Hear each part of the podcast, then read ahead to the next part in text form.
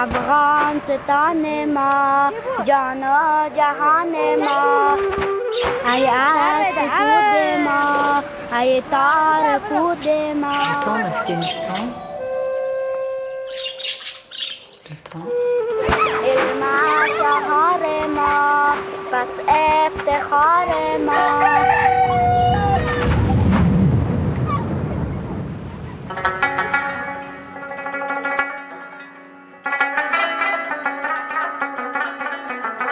شنوندگان عزیز سلام Bonjour à tous.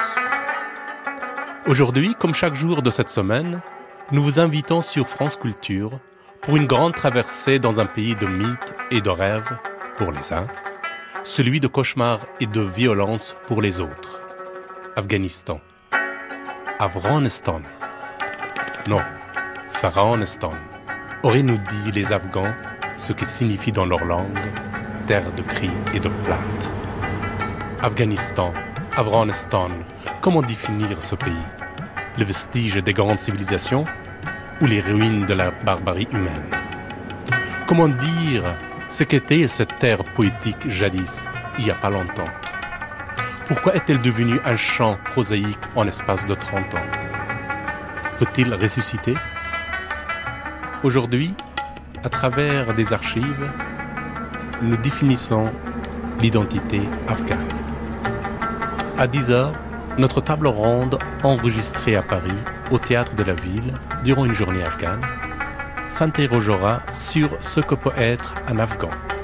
À 11h, le documentaire vous entraînera dans les rues de Kaboul, interrogeant les Afghans. Et tout de suite, place au documentaire d'archives où comment l'archéologie et l'histoire racontent l'identité la mosaïque afghane.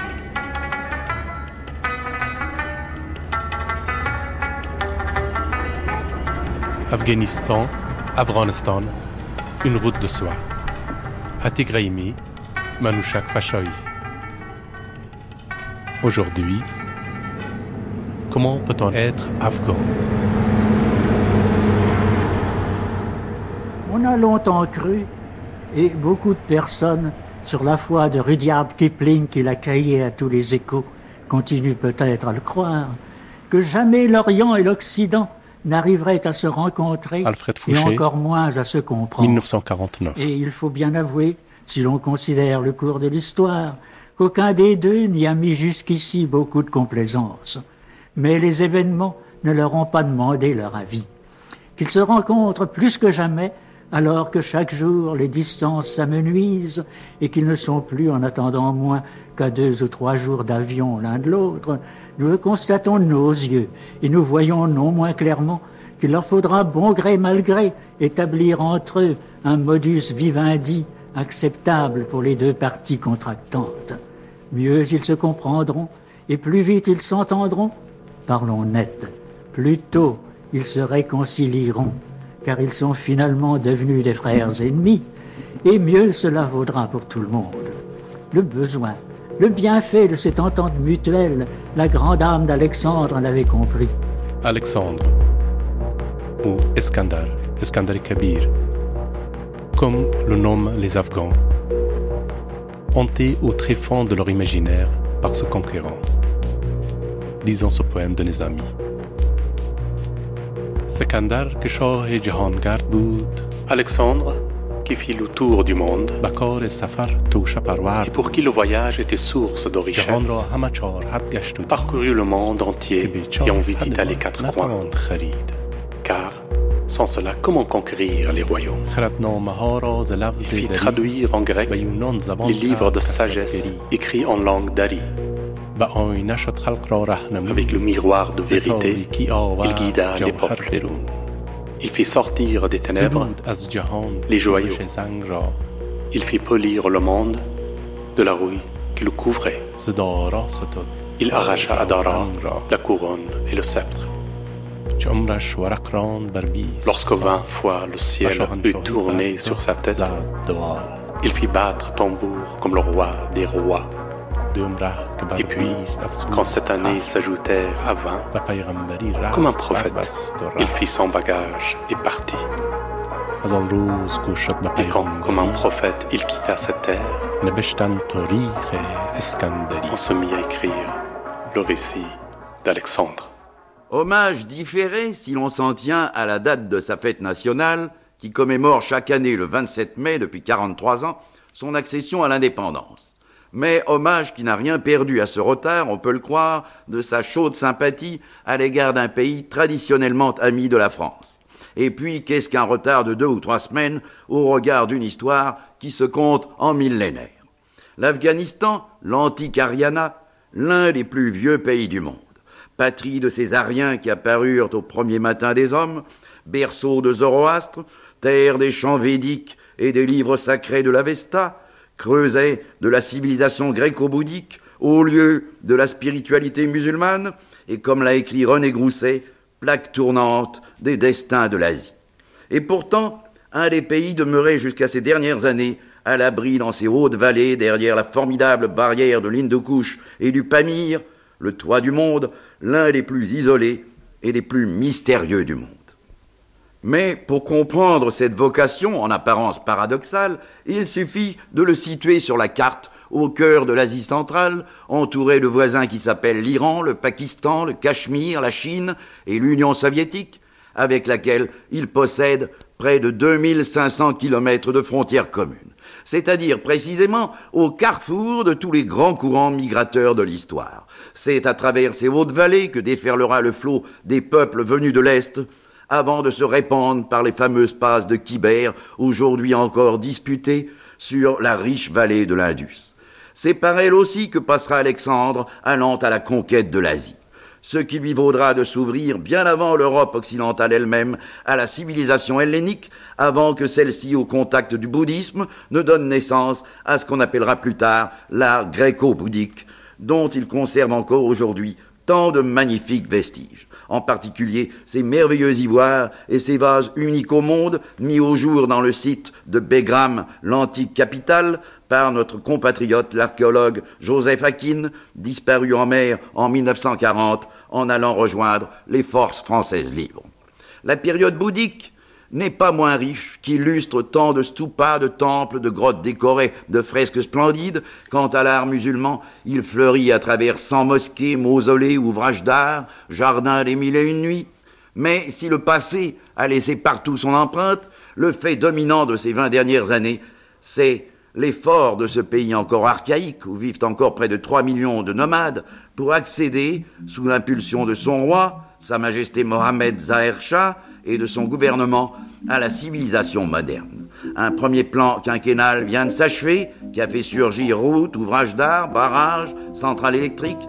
Un nouveau démarre avec le concours de quelques grands États et en particulier de la France des bronzes romains, des lacs, des chinoises, des ivoires indiens, tout cela, vieux d'environ 800 ans.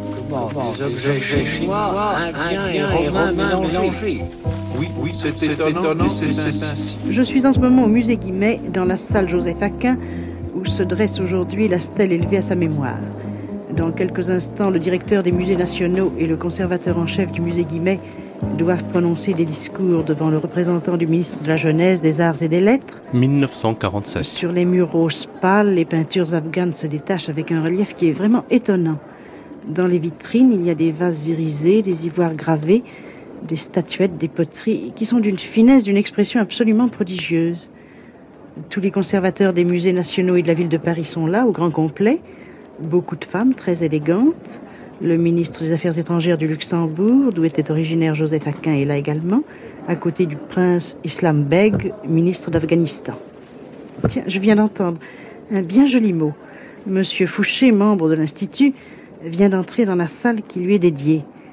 C'est grâce à ses travaux sur l'art gréco-bouddhique qu'on connaît mieux celui-ci, et c'est Monsieur Fouché qui a fondé la délégation archéologue en Afghanistan. Je vais essayer d'amener jusqu'ici Monsieur Philippe Stern, que je vois là, il est conservateur à ce musée et fut le compagnon de travail et de lutte de Joseph Aquin. Je m'excuse, monsieur le conservateur. Puis-je vous demander quelles sont les pièces principales de la collection que le public du musée Guimet va pouvoir admirer désormais C'est d'abord l'étonnante trouvaille de Joseph Aquin, à Begram, en Afghanistan. Là où dans des chambres on a trouvé réunis les objets venant de l'Occident gréco-romain, également les ivoires indiens inconnus jusque-là, et même quelques fragments de lac chinoise. Vous voyez dans cette vitrine ces verres, ces petits fragments de lac. Et ici, au contraire, voyez-vous, tous ces ivoires, on ignorait tout de ces ivoires jusqu'à maintenant. Ils ont été sauvés grâce à Aquin, à Ria Aquin. Où les a-t-il trouvés exactement? À Begram, près de Kaboul, dans cette résidence d'été de ce monarque qui succéda aux dynasties gréco-bactriennes. Et c'est la première fois que nous allons pouvoir euh, voir ces objets en France. Toutes les plus beaux ont été trouvés en 39-40, viennent d'arriver et sont exposés depuis aujourd'hui. Je vois que la cérémonie va commencer. Je vous remercie beaucoup, monsieur le conservateur. Alors, en entrant dans cette salle Fouché qui porte son nom, il a dit c'est le privilège de, sa- de la vieillesse de se commémorer elle-même. Je voulais qu'il le dise devant le micro. Mais il m'a répondu qu'il n'avait même pas le téléphone alors que le micro lui faisait peur parce que ce n'était plus de son âge. Si Alfred Fouché n'a pas voulu parler au micro de Clara Candiani, nous avons pu trouver sa voix dans les archives de l'INA. Cela commence comme un conte des mille et une nuits.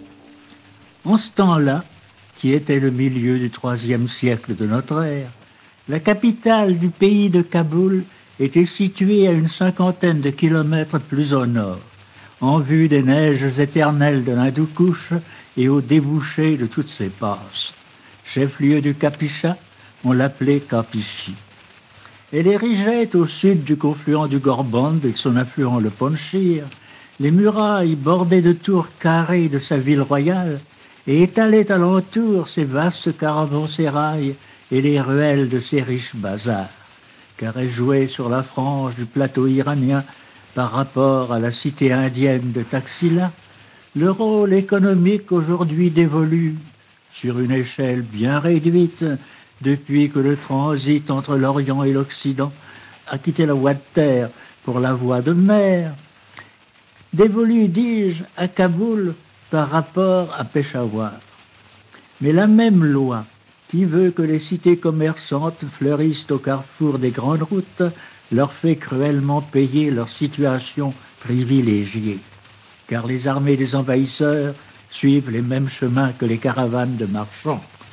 Une demi-ligne de latin, par hasard conservée, nous apprend que Cyrus le Grand, lors de sa conquête de la région indo-iranienne, détruisit Capichi. Toutefois, grâce à son heureuse situation géographique, elle ne tarda pas à se relever de ses ruines. Au moment où nous l'apprenons, depuis tantôt deux siècles, sous la dynastie des Grands Kouchans, non seulement elle jouissait des bienfaits de la paix, mais encore elle connaissait une prospérité sans précédent grâce à l'essor pris par le commerce avec l'Empire romain. L'approche de l'armée victorieuse Chapour Ier acheva de jeter à nouveau la panique dans Capichi.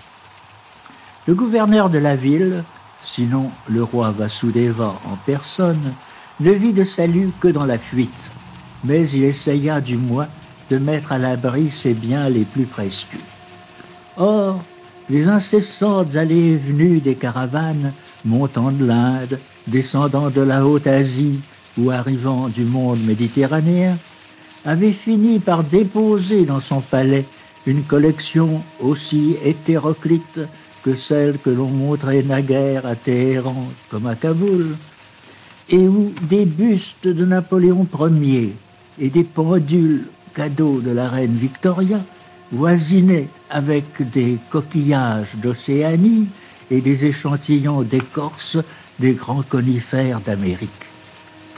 Quand, en 1922, l'Afghanistan s'ouvrit aux recherches de notre délégation archéologique, celle-ci n'eut aucune peine à identifier les ruines de Capichi sous leur désignation populaire de Begram, laquelle dénonce à l'avance l'emplacement d'une ville antique.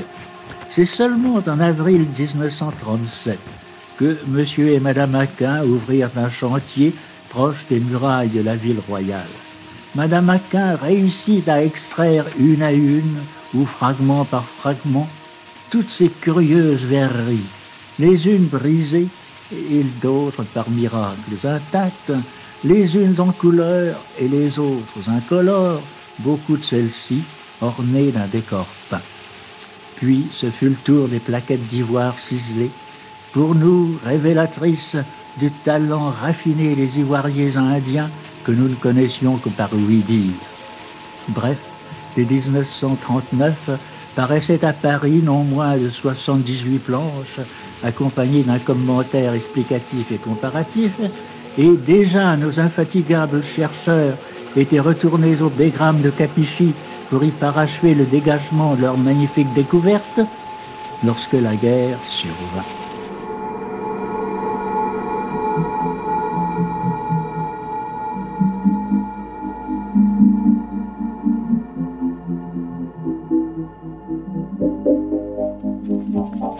Quelles sont les considérations qui, en 1922, ont milité en faveur de la création d'une délégation archéologique française en Afghanistan? En 1922, l'Afghanistan était sans doute, au point de vue archéologique, le pays le moins exploré de l'Asie entière. Mais qu'y avait-il à explorer? Et l'archéologie de l'Afghanistan a-t-elle donc une grande importance? Une très grande importance. L'Afghanistan, vous le savez, est la porte de l'Inde. Le professeur Daniel Qui revient à Schellenberger. dire que presque tout ce que l'Inde a reçu, presque tout ce qu'elle a donné, elle l'a reçu ou donné par là. au rythme du temps en Afghanistan. Mais qu'a-t-elle reçu ou donné? Ce que l'Inde a reçu, au temps préhistorique, l'invasion aryenne, qui lui a apporté une partie de son peuplement et l'essentiel de sa culture et de ses langues, notamment le sanskrit.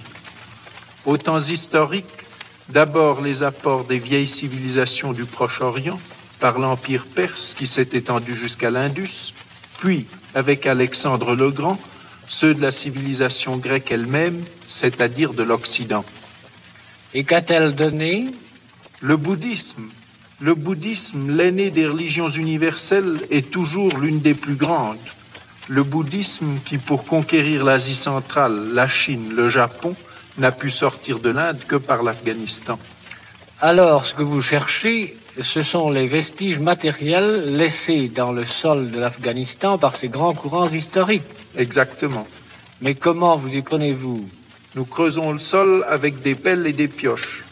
Oui, vous êtes en quelque sorte des chercheurs de trésors. Nous ne dédaignons pas les trésors quand nous en trouvons, mais nous n'en trouvons pas tous les jours. Mais alors que trouvez-vous? Des tessons, des pots cassés, nous appelons ça de la céramique.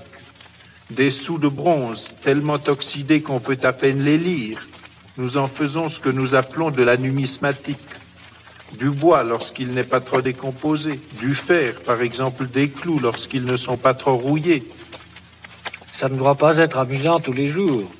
Pas tous les jours. Mais enfin, vous trouvez quelquefois des trésors.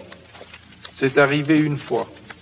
En 1937, l'un de mes prédécesseurs, le regretté Joseph Aquin, mort pour la France en 1941 dans les forces françaises libres, il y avait là des bronzes romains, des lacs chinoises, des ivoires indiens, tout cela vieux d'environ 1800 ans. Comment Des objets chinois, indiens et romains mélangés? Oui, c'est étonnant, mais c'est ainsi. Et rien n'illustre mieux que cette extraordinaire trouvaille le rôle de carrefour de l'Asie qu'a joué l'Afghanistan.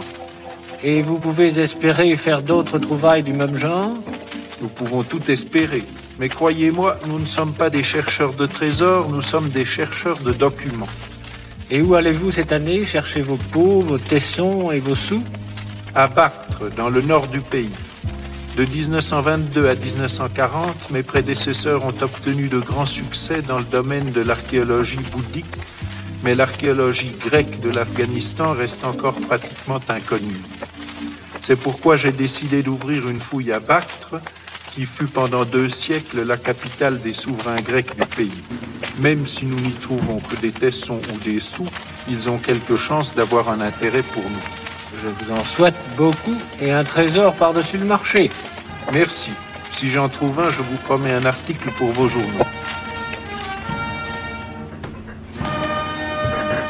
Bien oui, ce soir, il y a grand dîner de gala et réception à l'Elysée à l'occasion de l'avenue à Paris de Leur Majesté le Roi et la Reine d'Afghanistan. Alors, nous vous mettons en communication directe avec le palais de l'Elysée. Le reportage est assuré par Robert Pietri. Eh bien ici ce sont des lambris dorés, des lustres de cristal, des tapisseries des gobelins, des valets de pied à la française, et sur l'immense table en fer à cheval d'énormes bouquets de roses rouges. Les lustres resteront allumés fort tard ce soir à l'Elysée, vous venez de le dire. Le président et Madame de Gaulle offrent un dîner de 200 couverts en l'honneur du roi d'Afghanistan, Mohamed Zahir Shah, et de la reine Omaïra, arrivée ce matin à Paris. C'est maintenant la fin du repas et le chef de l'État va prendre la parole. En 1965, le général de Gaulle reçoit Zahir Shah, le roi d'Afghanistan.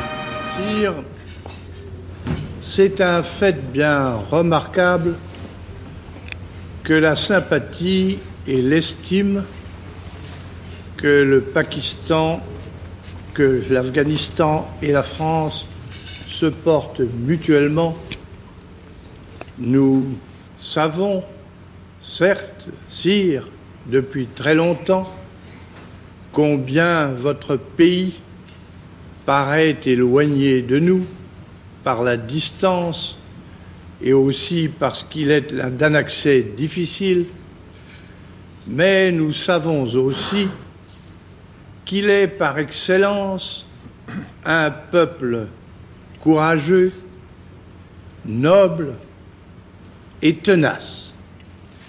Nous n'ignorons pas davantage que par une sorte de décret de la nature, il se trouve au cœur de l'Asie centrale et depuis plus de mille ans en train de se rencontrer avec les dominations. Et nous savons aussi que les Afghans, sous les flots qui se rencontraient chez eux, ont su garder leur personnalité propre. De votre côté, bien souvent, les pensées se sont portées vers la France, dont la nature, j'ose dire, la mission est de susciter le droit des hommes et des peuples à disposer dignement d'eux-mêmes. Cependant, bien des siècles ont passé avant qu'entre nos deux pays, avant qu'entre Paris et Kaboul, aient pu s'établir des rapports réguliers. Bien entendu, c'est par la culture que ce mouvement a commencé, car tout procède de l'esprit. Ainsi, sous la conduite d'Alfred Fouché, encouragé par le gouvernement de Kaboul, un groupe de savants archéologues de chez nous a tout de suite été attiré par une contrée remplie de ces vestiges et de ces monuments par lesquels les grands empires passagers ont tour à tour attesté sur le sol leurs ambitions, leurs fondations et leurs illusions. Les deux peuples savent et sentent que c'est en coopérant pour le progrès qu'ils servent et qu'ils serviront le mieux non seulement leur intérêt particulier, mais encore l'équilibre et la paix du monde. Je lève mon verre en l'honneur de Sa Majesté Mohamed Zahir Shah, roi d'Afghanistan, et de Sa Majesté la Reine, à qui nous sommes heureux de pouvoir présenter nos très respectueux hommages. Bonheur et prospérité à l'Afghanistan, noble peuple, ami de la France. Imitant le président de la République, les 200 convives ont levé leur coupe à l'amitié franco-afghane, à la santé des souverains et à la prospérité de leur pays. C'est bien sûr maintenant le roi qui va prendre la parole pour répondre aux amabilités, au toast du président de la République.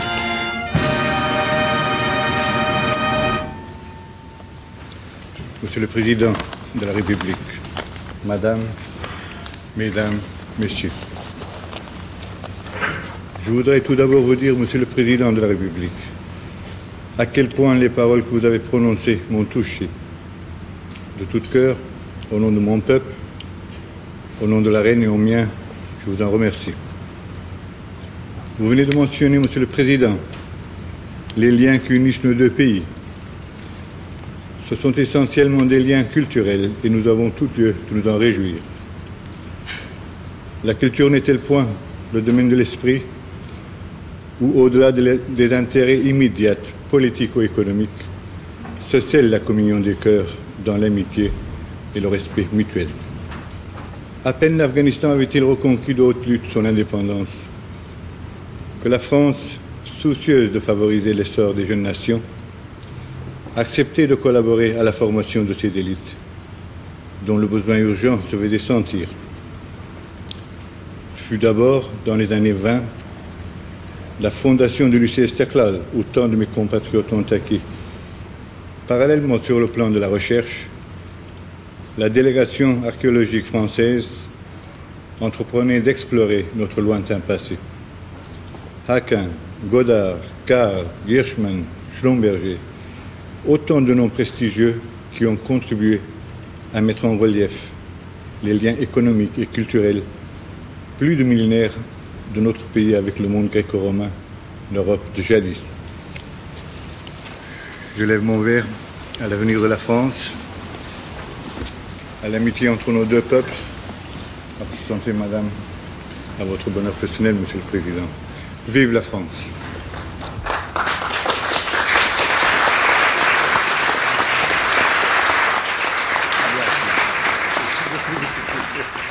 Voilà donc quelle parole d'amitié clôture ce repas qui sera immédiatement suivi d'une grande réception. France Inter.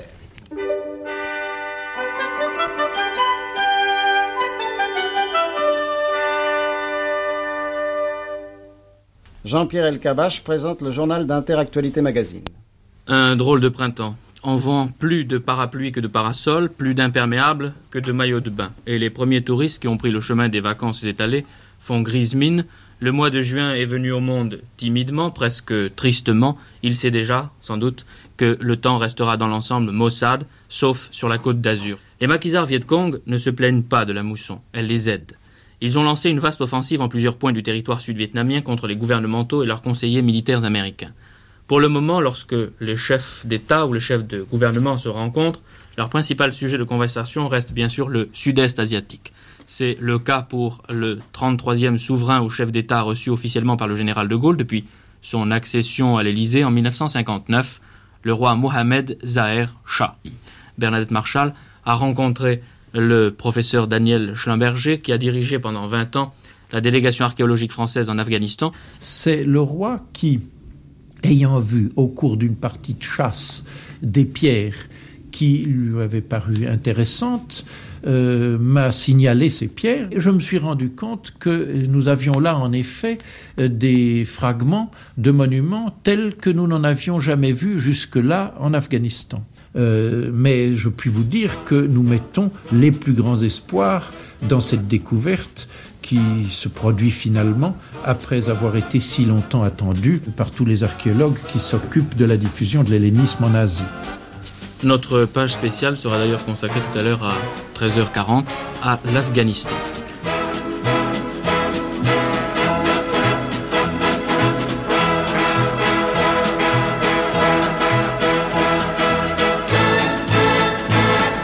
Notre page spéciale sera donc consacrée à ce pays, mais sous un aspect très particulier, celui des recherches archéologiques. L'Afghanistan est réellement le pays, le paradis des, des archéologues. Nous allons écouter le professeur Schlumberger s'entretenir avec Bernadette Marshall. L'Afghanistan est au carrefour de trois mondes. Le monde de l'Asie centrale, le monde du plateau iranien, le monde de l'Inde. Il n'appartient, à strictement parler, à aucun de ces trois mondes, mais il empiète sur eux le cœur de l'Afghanistan, c'est l'Hindoukouche. Euh, et on peut dire de l'Afghanistan que euh, c'est la Suisse de l'Asie. C'est une considération banale que l'on entend souvent, mais qui me paraît juste. Aujourd'hui, quelle langue parle-t-on en Afghanistan?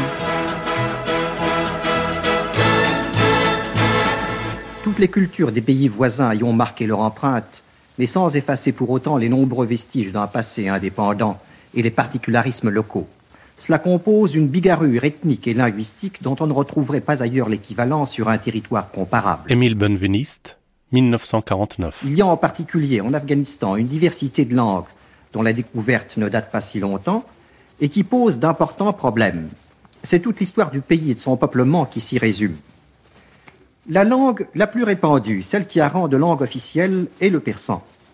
On le comprend partout et c'est le parler exclusif des deux tiers de la population environ, surtout dans les villes du nord et du centre. C'est la langue de culture, celle aussi de la cour, de l'école et de la religion. Une grande partie de la littérature afghane est en persan. Bien mieux, l'Afghanistan revendique comme sien le grand poète Firdausi, qui a composé à Ghazni, donc en Afghanistan, l'œuvre qui a immortalisé son nom. Mais ce persan, tel qu'il est aujourd'hui parlé dans le pays, diffère notablement de la langue de perse, au point qu'un persan et un afghan ne sauraient converser d'emblée. Une adaptation est donc nécessaire. La seconde langue du pays, qui est en un sens la langue indigène, se nomme pashto, qui est une forme du nom que se donnent les tribus afghanes. Le pashto, langue iranienne comme le persan, mais d'une structure très particulière et d'un apprentissage beaucoup plus difficile à raison de la richesse de ses formes grammaticales. Il se parle surtout au sud et à l'est du pays, mais, et c'est là une des particularités les plus singulières de son emploi, bien au-delà aussi vers l'est des frontières politiques. Il s'étend sur le territoire indien jusqu'à Peshawar et le long de la région bordière où se meuvent les tribus nomades. On l'entend tout le long de la route qui mène à travers la passe de Khyber, de Peshawar à Jalalabad et à Kaboul, et à l'intérieur du pays, dans toute la région de Kandahar, à la frontière du Baloutchistan. C'est moins une langue, à vrai dire, qu'une multitude de parlers. Chaque tribu a son dialecte, comme elle a son habitat, ses chefs, ses pâtures, Le voyageur rencontre souvent sur les pistes ou dans les plaines ces beaux hommes pauvres et fiers dans leur campement de tentes brunes ou menant leurs troupeaux en transhumance. Et c'est une vision soudaine des âges pastoraux qui ressuscitent hors d'un passé immémorial. Ils sont fractionnés en une foule de petits groupements, la plupart encore nomades, intraitables, batailleurs. Le gouvernement essaye bien de les fixer au sol, mais il sera long de transformer leur mode traditionnel de vie. Outre le persan et le pashto, l'exploration du pays a révélé un grand nombre de langues mineures qui sont parlées en diverses provinces du pays.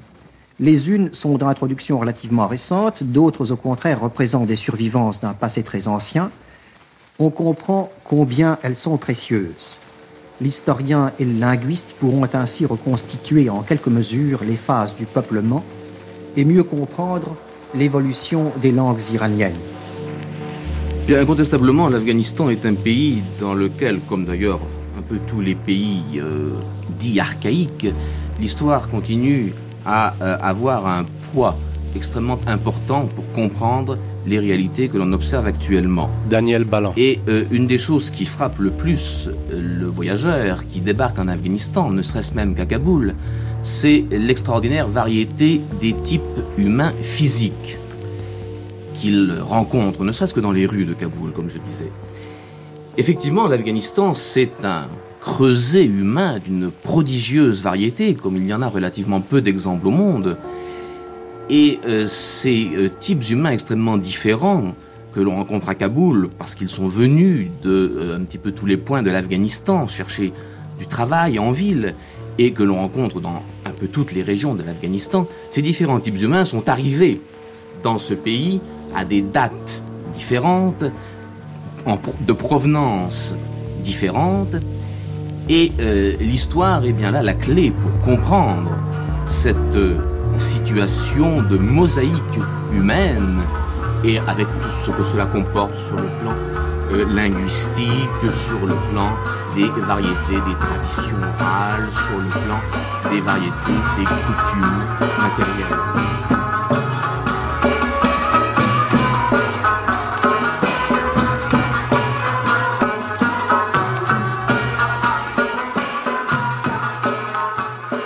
On ne peut pas dire que l'histoire de l'Afghanistan encombre nos manuels. La seule mention qu'on en trouve sans doute est celle de la rivalité anglo-russe à propos de ce pays que traduit une caricature connue. Un malheureux Afghan coincé entre l'ours russe et le lion britannique qui salivent l'un et l'autre de façon très active. Dans ces conditions, il n'est peut-être pas inutile d'indiquer les grandes étapes de l'histoire de l'Afghanistan pour fixer les idées au départ. L'unité du pays est réalisée en 1747 lorsque les tribus reconnaissent Ahmad Shah pour émir et ces tribus, ce sont les tribus pashtunes dont il sera amplement question dans les prochaines émissions et sur l'origine desquelles les spécialistes sont réduits aux hypothèses. Mais cette unité qui se réalise reste une unité formelle, une unité de façade pour plusieurs raisons. D'abord, l'émir, ou si l'on veut le roi, ne contrôle pas les territoires peuplés de non-pashtuns, ceux notamment qu'occupent les Hazaras et les Nouristani. Et puis, à l'intérieur même du territoire pashtun, l'autorité de l'émir reste très précaire. Il doit en effet tenir compte de la puissance des clans et des chefs de clans, dont les plus actifs sont les Rilsai et les Durrani, chefs dont il doit obtenir le concours sous forme de contingents armés, parce que, et c'est là un point essentiel, il ne dispose à peu près d'aucune ressource fiscale pour entretenir une armée qui lui appartienne. Au fond, plus qu'un monarque au sens occidental, l'émir est un chef de guerre, et plus qu'un État, l'Afghanistan est une confédération de tribus. Son histoire, précisément, depuis le XVIIIe siècle jusqu'à nos jours, est constituée par les tentatives tout à fait aléatoires pour créer un État digne de ce nom. Au nord-est de l'Afghanistan, en bordure du Chitral indien, dans le massif imposant de l'Hindoukush, se trouve une région que son relief et ses habitants ont longtemps interdit à l'exploration. C'est la province afghane appelée aujourd'hui Nouristan, le pays de la lumière, et qui se dénommait autrefois Kafiristan, le pays des idolâtres. Émile Benveniste. Dans ce pays que la nature a ainsi morcelé, vivent des tribus très différentes de tradition et de langue, aujourd'hui pacifiques, mais qui jadis étaient divisées en petits clans guerriers, jaloux de leur indépendance et sans cesse en guerre les uns contre les autres. Kati, Bashgali, Prasun, etc. Pendant des millénaires, leur vie est restée pareille, partagée entre les guerres, les cérémonies et les soins de leur culture. Mais à la fin du siècle dernier, les armées afghanes d'Abdurrahman, forçant leur défilé, ont imposé partout la loi de l'islam et détruit les temples et les emblèmes des cultes idolâtres. Depuis ce jour, le Kafiristan est devenu le Nouristan et s'est peu à peu ouvert aux relations avec les provinces voisines. Le premier Européen qui ait visité cette région fut l'officier anglais George Scott Robertson, qui pénétra au Kafiristan en venant du Chitral indien. Il y mena pendant plusieurs mois, en 1890 et 91, une exploration qui ne fut exempte ni d'aventure ni même de danger. Il a eu cette chance d'être à la fois le premier et le dernier à connaître les Kafirs encore indépendants, à observer leurs coutumes, leurs institutions, leurs cultes, tout ce que l'islam devait peu d'années après ruiner à jamais. Le livre où il a consigné le récit de son voyage et ses observations acquiert de ce fait pour nous une valeur exceptionnelle. C'est l'unique description que nous ayons d'une civilisation dont presque rien ne survit plus sur place, sinon de lointains souvenirs dans la mémoire de quelques vieillards qui consentent rarement à les livrer. La religion consistait en culte, prières, danses et sacrifices adressés à un grand nombre de divinités sur lesquelles régnait Imra, le Dieu suprême créateur de l'univers. La doctrine religieuse paraît avoir été assez confuse. On distinguait en général trois étages du monde, le ciel, la terre, et une région souterraine où allaient les âmes des morts. Mais les pratiques et les sacrifices, aussi bien que les fragments de mythes et de prières que Robertson a recueillis, sont d'une antiquité indubitable. Imra avait son sanctuaire principal dans un village vénéré par tous les kafirs sans distinction de tribu. De tout cela, il ne reste que de rares sculptures sauvées de la destruction. Ce sont les statues de bois qu'on voit au musée de Kaboul et dont le musée Guimet à Paris possède quelques spécimens. Au point de vue anthropologique, ce sont des hommes d'un type particulier. Grands, minces, athlétiques, le teint clair, les cheveux souvent blonds ou roux, les yeux verts, les traits bien dessinés et anguleux, ils font l'effet d'Européens plutôt que d'Asiatiques. Il voisine avec des tribus de caractère tout autre qui semblent issues d'une autre souche. On voit les problèmes que pose ce petit coin d'Afghanistan. Il serait vain de chercher à y répondre en interrogeant aujourd'hui les vieillards des villages de Nouristan. Ceux-ci proclament avec véhémence leur qualité de bons musulmans et ne veulent plus rien savoir de ce passé idolâtre.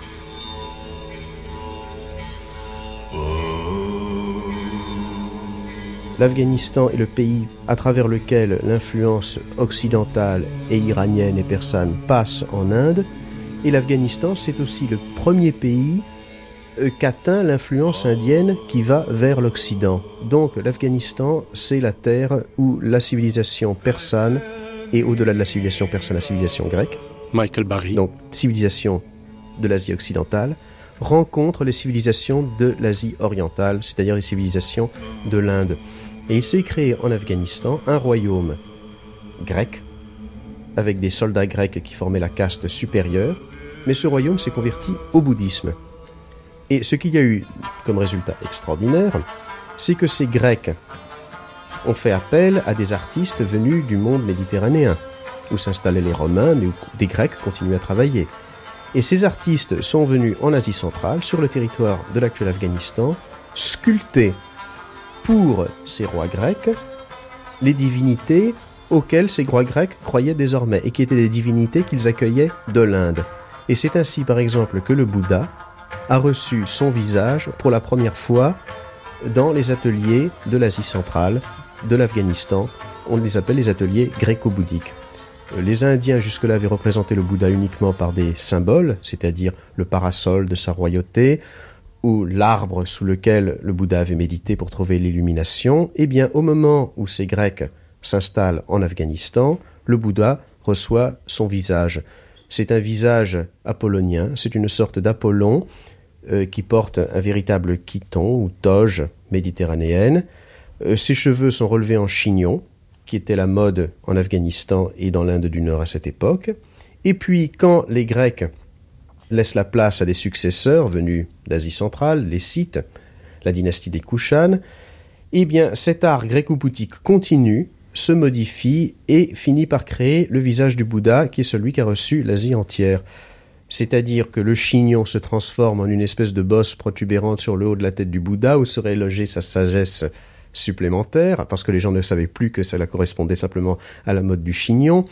Euh, la toge, ou plutôt le chiton grec, se simplifie, devient un peu la robe du bonze qu'on voit sur le Bouddha.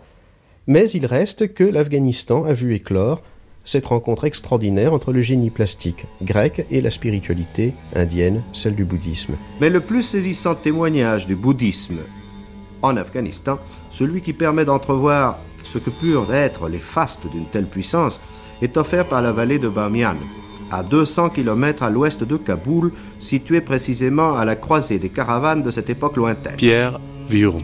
J'ose imaginer que les routes devaient être plus favorables aux caravanes des premiers siècles qu'elles ne le furent à notre Jeep. Mais je ne regretterai jamais ce voyage. L'impression qu'on en retire est inoubliable. Bamiyan fut pendant longtemps le foyer du bouddhisme, une cité religieuse, un sanctuaire sacré, gardé par des moines habitant dans des cavernes décorées et couvertes de peintures. Le cadre naturel est certainement approprié, car la vallée constitue un décor grandiose. Dans les falaises qui l'abordent de part et d'autre, nous étions stupéfaits de découvrir des milliers de cavernes allant des dimensions d'une simple grotte à celles d'une vaste salle souterraine. Les communautés bouddhistes ont travaillé là pendant des siècles, creusant, aménageant, décorant au moyen de fresques et de bas-reliefs, et reliant le tout par un étonnant réseau de galeries invisibles de l'extérieur. Toutes les grottes, même les plus petites et partant impropres à être habitées, portent des traces abondantes de fumée, il faut en conclure que les cérémonies devaient être nocturnes et que la vallée tout entière était alors éclairée par d'innombrables foyers allumés dans les trous de la montagne. Cela nous fit supposer que le culte du Bouddha se combinait sans doute à cette époque avec quelque adoration du feu, toujours latente dans le fond ancestral des habitants de l'Asie centrale, comme en témoigne d'autre part la coutume actuelle de certains Afghans qui, sans que l'islam les prescrit, allument souvent des cierges sur les tombeaux. Ce qui frappe le plus à Bamiyan, ce sont les deux gigantesques statues du Bouddha, mesurant l'une 35 mètres de hauteur et l'autre 54 mètres, taillées dans le roc au flanc de la montagne. Par des chemins que l'on nous indiqua, il nous fut possible d'atteindre le sommet de la niche qui abrite le grand Bouddha. Un sinistre couloir s'y ouvrait. Quelques pas dans une obscurité qui n'en finissait pas, une demi-douzaine d'allumettes nous rassurant sur l'état des lieux, et tout à coup une vaste terrasse s'ouvrant sur la splendeur de la vallée. Nous nous trouvions sur la tête du Bouddha géant. À droite et à gauche, sur les parois de la niche, nous pouvions contempler de près des peintures que l'on devinait d'en bas, mais qui nous émerveillaient à présent par leur fraîcheur. Les scènes d'autrefois se reproduisaient facilement dans notre imagination, et je croyais avoir sous les yeux les foules de pèlerins accourant à Bamiyan pour s'y purifier, et s'installant dans la vallée verdoyante, dressant leurs tentes dans les prairies, ou bâtissant des abris moins précaires auprès des petits villages éparpillés près des points d'eau. Puis les indescriptibles cérémonies au pied des Bouddhas, qui, dans la nuit, devaient sembler atteindre des dimensions encore plus effarantes, et qui paraissaient sans doute sortir de l'ombre de leur niche pour présider aux rites et aux processions. C'est bien ça l'art d'impressionner les foules, murmurait à côté de moi un professeur français qui, trois semaines avant, avait quitté son appartement de l'île Saint-Louis, tandis que deux jeunes Afghans qui avaient fait leurs études à Grenoble discutaient sur les attraits respectifs de la vallée de Bamiyan et de l'Isère. Même après notre descente, et avant de quitter Bamiyan, nous ne pouvions détacher notre regard de ces immenses Bouddhas sans visage et sans bras. Quelle catastrophe historique a jeté cette civilisation à l'oubli et réduit au silence les voix d'une religion autrefois si fervente dans cette contrée. La civilisation fut détruite par les Huns Eftalites, un rameau de la race d'Attila que l'Europe avait refoulé et que la grande muraille de Chine tenait en respect. La religion fut remplacée par l'islam, Bamiyan n'est plus qu'un site archéologique en attendant de devenir, cela viendra certainement, un lieu de tourisme international.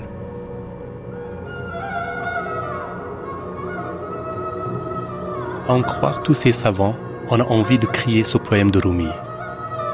هفتاد دو ملت شنود سر خود از ما دمساز دو صد کیش به یک پرده چونایم 72 nations entendront de nous l'or secret. Nous jouons l'air de 200 religions sur une seule note de flûte. Des bronzes romains, des lacs chinois, des ivoires des objets indiens et romains C'était dans l'étincelle. Le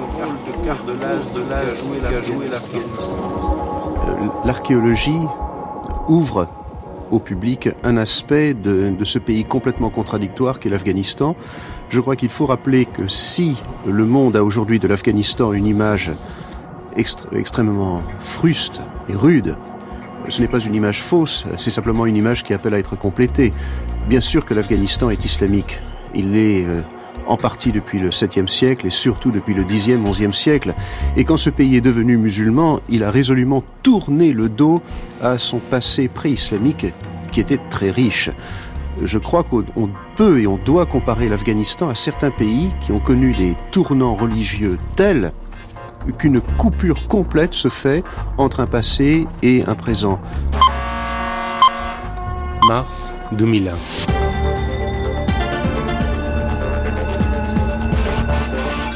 Bonsoir, c'est au canon et au mortier que les talibans ont mis leurs menaces à exécution. Les sbires du pouvoir en Afghanistan utilisent toutes leurs armes à disposition pour détruire les statues qui font honneur à leur pays depuis presque deux millénaires.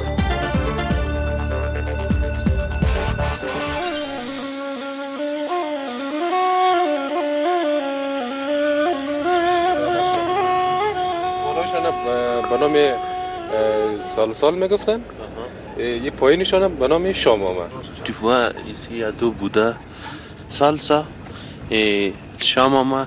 Euh, ça veut dire que ça c'était son femme.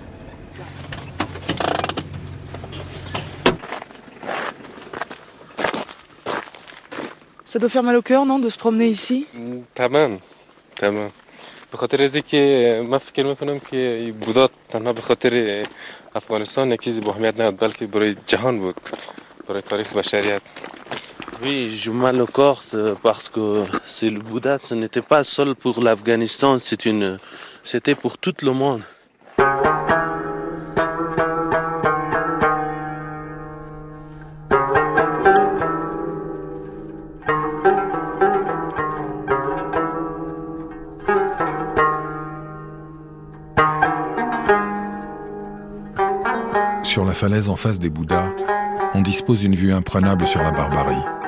Mais des trous sombres semblent irradier encore le sourire mystérieux des Bouddhas. Et c'est ce sourire qui dut énerver les iconoclastes. Ce sourire qui disait, comme Rumi, que l'amour dépasse le néant, que l'amour survit à la destruction.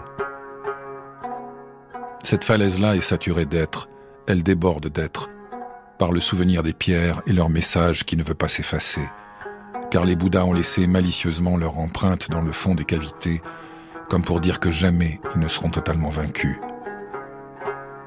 Voilà ce que n'a pas compris l'Occident. La destruction de l'image inscrit dans sa sentence la destruction des hommes et des femmes. Mettre à bas les statues, c'est mettre à genoux l'humanité et aveugler la femme dans une prison de tissu, comme dans les dernières images de Kandahar et une geôle mentale contre le poème de Rumi.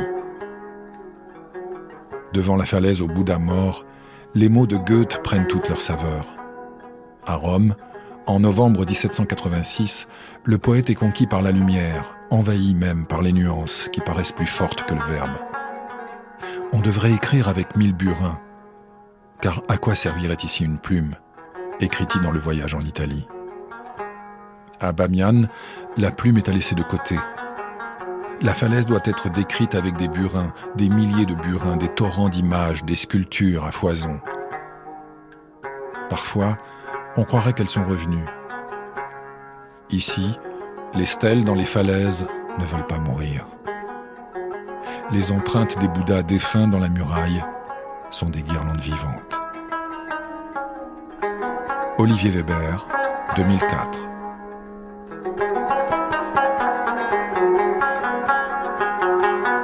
C'était un montage d'archives réalisé à partir du fond de l'INA Radio avec la collaboration de Cécile Rogue, Véronique Jolivet, Christelle Rousseau et de la phonothèque au grand complet.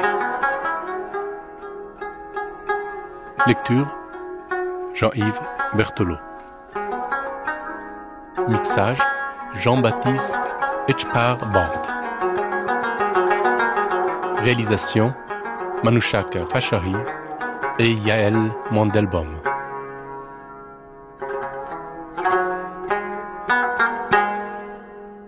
Dans quelques instants, notre table ronde, enregistrée au Théâtre de la Ville à Paris, durant une journée afghane autour de la culture et de l'identité afghane.